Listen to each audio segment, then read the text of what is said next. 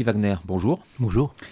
Pour commencer, tous nos meilleurs voeux évidemment pour cette nouvelle année. Merci beaucoup. Euh, on a donc tiré un trait sur 2023, certains sont trop de regrets. Qu'est-ce que vous, vous retiendrez de cette année 2023 En ce qui concerne les marchés financiers, je, dirais la surprise, quelque part en 2023, c'était la, résilience de l'économie américaine. Euh, début 2023, il y avait quand même plus de, de, gens qui s'inquiétaient d'une éventuelle récession aux États-Unis. Et finalement, euh, la croissance a tenu la route aux États-Unis, du moins jusqu'à présent. Donc je dirais ça, c'était un, changement majeur parce que ça a ensuite entraîné euh, euh, un certain nombre de comportements sur les marchés. Donc en ce sens que les marchés boursiers finalement ont connu une très bonne année. Les marchés obligataires pendant longtemps ont plutôt souffert avant que les deux derniers mois de l'année rétablissent un peu la situation. Et tout ça donc euh, est parti un peu de, cette résilience de l'économie américaine. Alors aujourd'hui en Europe, la croissance est plutôt au point mort. On est même en, configuration de, récession dans, certains cas. Vous le disiez, aux États-Unis en revanche, les voyants sont plutôt au vert. Comment vous expliquez cette grosse différence? Bah, je dirais la différence, c'est partiellement euh, que traditionnellement aux États-Unis, la, consommation privée tient normalement relativement bien. Euh, cette fois-ci, il y avait aussi cette situation inhabituelle où, lors de la pandémie, euh, les gens ont, continué à recevoir leurs revenus, mais ne pouvaient pas dépenser parce que tout était, euh, était fermé. Donc, euh, il y avait cette idée qu'il y avait pendant cette période-là une sorte d'épargne excessive qui s'est constituée, sur laquelle ensuite les gens pouvaient tirer pour continuer à soutenir leurs dépenses de consommation. Donc, ça, c'est clairement un élément. Il y a les dépenses publiques. Le déficit budgétaire aux États-Unis est élevé, très élevé en fait, si on regarde aujourd'hui la situation économique avec un taux de chômage très faible. Normalement, avec un tel taux de chômage, il n'y avait jamais un déficit budgétaire aussi élevé. Donc ça aussi, bien sûr, les dépenses publiques alors euh, stimulent quelque part la, croissance. je dirais c'est ces éléments-là qui, qui ont aidé euh, l'économie à relativement bien tenir. Alors on le sait, il y a toujours un décalage de quelques mois entre ce qui se passe aux États-Unis et ce qui arrive euh, en Europe. Est-ce que ça veut dire que pour l'Europe, tous les espoirs sont permis pour 2024 oui, on peut aussi euh, voir ce décalage de manière différente, dans ce sens que euh, justement que, la résilience de, l'économie américaine euh, s'évapore progressivement et que l'économie américaine pourrait quand même encore tomber en récession. Le côté plus, plus optimiste, donc il faudrait voir alors d'où viendrait cette accélération de la croissance en Europe. si on regarde les, les, éléments les facteurs qui stimulent la croissance, il y a, il y a les exportations, mais l'économie mondiale est quand même relativement faible. Il y a la consommation, il y a les investissements des entreprises, il y a des dépenses publiques, mais aujourd'hui, sincèrement, c'est relativement difficile de voir d'où viendrait une forte accélération de la croissance en Europe. Il y a des indicateurs en particulier qu'il faut euh, surveiller de très près, un peu comme le lait euh, sur le feu?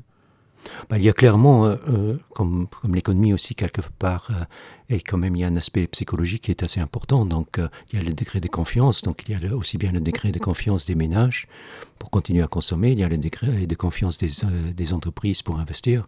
Donc c'est ces éléments-là qu'il que, faut quand même regarder de, de près. En 2023, la Banque Centrale Européenne avait euh, relevé plusieurs fois les taux directeurs avant de marquer une pause depuis euh, septembre. À quoi peut-on s'attendre pour 2024 euh, sur ce point précis? Est-ce que la BCE, quelque part, a, en main les, clés de la reprise? Bah, le marché, en tout cas, s'attend à une baisse des taux d'intérêt de la Banque Centrale Européenne autour de de 150 points de base, donc 1,5%. La Banque Centrale Européenne semble moins agressive et, essaye de freiner un peu euh, toutes ces anticipations. Mais c'est ça aujourd'hui, c'est que le marché euh, anticipe aussi bien d'ailleurs euh, pour la Banque Centrale Européenne que pour la Réserve fédérale. Donc le marché anticipe des baisses de taux qui, a priori, seraient nettement plus importantes que ce que les banques centrales elles-mêmes estiment. Un petit mot de la Chine, euh, l'empire du milieu n'arrive pas non plus vraiment à redécoller. Est-ce que cela veut dire que la stratégie de totale fermeture puis réouverture n'était finalement pas la bonne? Je ne sais pas si c'est lié à cette stratégie-là. C'est, vrai qu'après la réouverture, euh, l'économie chinoise a, déçu, mais je pense qu'il y a, des raisons à ça. Il y a bien sûr les, problèmes du, marché immobilier, donc qui fait qu'aujourd'hui, effectivement, le, le, degré de confiance n'est pas extrêmement euh, élevé auprès des ménages chinois. Et donc de ce point de vue, euh, c'est ça clairement euh, un élément qui pèse sur la, sur la croissance. Euh, d'une manière générale, on peut dire que la Chine jusqu'à présent n'a toujours pas vraiment réussi cette transition d'une économie qui est tiré par, euh, par les exportations vers une économie qui est plus tirée par la demande interne. Et ça, ça continue à peser un peu sur, sur euh, la croissance chinoise. Maintenant, il y a d'autres raisons aussi, euh, je dirais, beaucoup plus structurelles. Il y a la démographie chinoise qui aujourd'hui fait tout simplement que les taux de croissance que la Chine a connus par le passé ne sont tout simplement plus, plus possibles. Mmh. Vous le disiez en, ouverture, les marchés boursiers en 2023 ont bien performé. Ils ont effacé la mauvaise performance de 2022 et même porté certains indices encore plus hauts. Quels ont été les leviers justement de cette performance? Bah, je dirais un des leviers, c'était effectivement cette idée que l'économie américaine n'allait pas tomber en récession, mais plutôt réussir ce fameux atterrissage en douceur. Ce qui est important là-dedans, c'est que, euh, et pourquoi c'est tellement euh, important pour les marchés, c'est que euh, lors d'une récession, en fait, bien sûr, la croissance économique ralentit nettement plus, et cela met en péril les résultats des entreprises. Par contre, un atterrissage en douceur euh, permet aussi de mettre fin au resserrement monétaire, à la hausse des taux d'intérêt, mais en même temps, euh, euh, les bénéfices des entreprises peuvent continuer à croître. Et donc c'est un scénario quelque part presque idéal pour les marchés boursiers. Et, ce scénario, au fil de l'année, a de plus en plus été escompté dans les cours et explique pourquoi les marchés ont monté. Ensuite, il y a bien sûr aussi le, nouveau grand thème pour les marchés, l'intelligence artificielle, qui a fait que, effectivement, euh, la hausse s'est quand même concentrée notamment sur le secteur de la technologie et d'autres secteurs ont beaucoup moins contribué à cette hausse. Justement, on parle de la surperformance de ce qu'on appelle les, sept magnifiques, hein, Alphabet, Amazon, euh, Apple, Meta, Microsoft, Nvidia, euh, Tesla. Est-ce que c'est pas justement de nature un petit peu à, fausser la lecture des performances des marchés financiers? Oui, quelque part, ça fausse la lecture, surtout pour les États-Unis. C'est cette valeur-là que vous venez de citer, c'est cette valeur sur 500, donc ça fait 1,4% des valeurs qui sont dans la S&P 500, mais, mais cette valeur représente maintenant plus d'un tiers de, l'indice. Donc de ce point de vue, on peut dire qu'il y a un degré de concentration qui est extrêmement élevé. Et donc effectivement, ça fausse un peu la, lecture parce qu'il y a d'autres euh, valeurs qui ont pas du tout ou, très peu contribué à la hausse. Mhm. Du côté des marchés obligataires, après une année 2022 qui avait été assez euh, catastrophique, euh, en 2023, il y a eu là aussi des performances assez solides. Est-ce que cela a pour effet de rebattre un petit peu les cartes pour les investisseurs? Bah, Je dirais, en ce qui concerne en tout cas les marchés de la dette publique, donc les emprunts d'État, l'année n'a pas été particulièrement bonne. Donc euh, aux États-Unis, si on regarde le taux à 10 ans, il y a en fait eu plusieurs phases. Il y a d'abord eu euh, un recul des taux qui avait commencé en octobre 2022, euh, qui a duré jusqu'en mars. Mais entre mars et fin octobre de, de l'année dernière, il y a ensuite eu une très très forte remontée du taux à 10 ans américain. Et c'est uniquement sur les deux derniers mois que le taux a ensuite à nouveau baissé pour finalement terminer l'année plus ou moins changée. Et euh, donc de ce point de vue, je dirais l'année a été, en tout cas pour cette euh, classe d'actifs obligataires, les emprunts d'État, a été plutôt mitigée. Le fait est aujourd'hui effectivement qu'après des années où en fait euh, les placements à revenus fixes ne, rapportaient pratiquement rien. Aujourd'hui, on a des taux d'intérêt qui sont à nouveau un peu plus, plus, plus importants, ce qui effectivement fait que on aurait pu penser que justement les gens délaissent un peu plus les actions justement pour euh, simplement pour placer leur argent à terme ou, dans des, entre guillemets dans des placements moins risqués, mais finalement ça n'a pas tellement été le cas. Alors on est en début 2024. Quelles sont selon vous les, belles opportunités d'investissement euh, qui se présentent aujourd'hui euh, devant les investisseurs?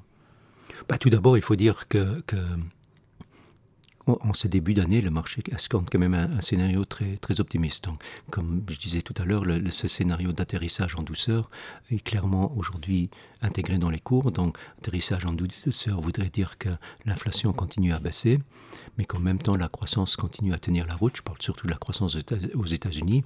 Et donc, effectivement, on aurait une situation où, d'un côté, le marché anticipe que les banques centrales, et notamment la Banque centrale américaine, baissent son taux directeur d'un et demi pour cent mais en même temps, elle anticipe aussi que les bénéfices des sociétés du S&P 500 augmentent de plus de 10%, alors que les deux sont un peu contradictoires. Si, l'économie est assez forte que pour euh, effectivement permettre aux entreprises d'augmenter leurs bénéfices de 10%, pourquoi alors baisser les taux tellement Et à l'inverse, si les taux doivent être baissés tellement, alors ce sera plutôt une récession et ce sera pas bon pour les bénéfices. Mais en tout cas, pour l'instant, le marché anticipe ce scénario très, très optimiste, il faut juste en, être conscient.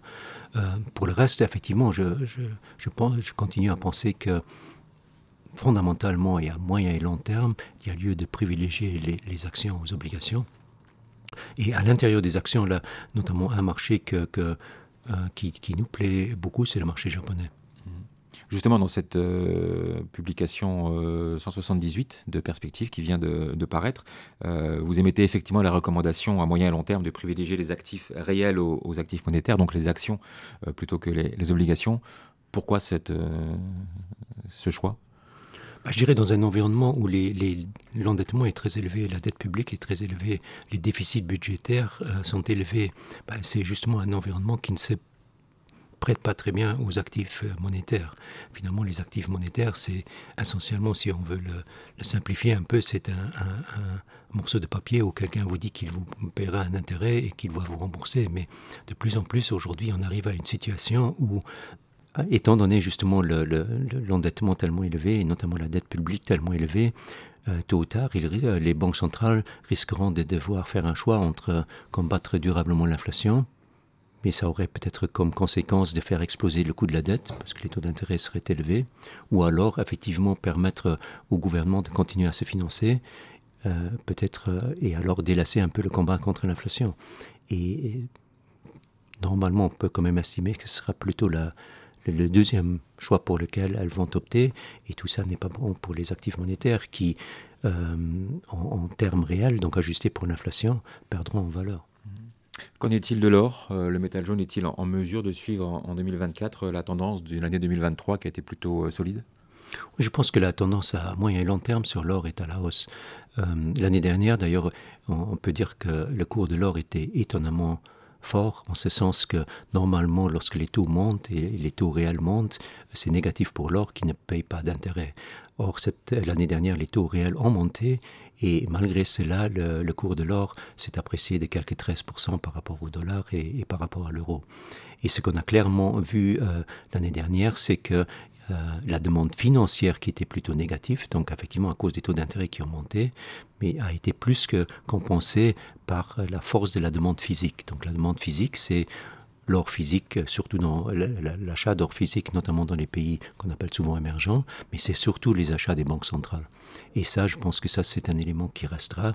Et cette année-ci, si les taux devaient vraiment baisser, bah, la demande financière pourrait même venir s'ajouter à la demande physique. Donc je pense euh, que l'or, à, moyen et long terme, la, la tendance est à la hausse, clairement dernière question, euh, on le sait, 2024 va être aussi une année cruciale en termes d'élections, euh, en Europe bien sûr avec les élections euh, des députés européens au, mois de juin, mais aussi des élections nationales dans bon nombre de pays de, l'Union, et puis il y aura aussi les élections présidentielles aux États-Unis en fin d'année. Est-ce qu'on peut s'attendre à des impacts sur les marchés, impacts d'ailleurs pas toujours rationnels Difficile à dire, moi je ne suis pas un expert géopolitique, c'est clair, il y aura les élections, mais le marché sait aussi qu'il y aura ces élections, le marché, même pour les, les élections aux États-Unis, normalement, c'est qui sont les deux candidats. Donc, euh, de ce point de vue, je ne sais pas euh, si ça va, va avoir tellement d'impact sur les, marchés. Maintenant, on ne peut jamais l'exclure. Il y a de toute façon la situation géopolitique qui escalait. Donc, euh, par rapport à ça, on pourrait dire par rapport à toutes ces incertitudes, le degré de volatilité sur les marchés est aujourd'hui étonnamment faible. Merci beaucoup Guy Wagner pour euh, ces éclairages. Plus de détails évidemment à retrouver dans la publication Perspective 178 euh, fraîchement publiée. À très bientôt, merci. Merci beaucoup.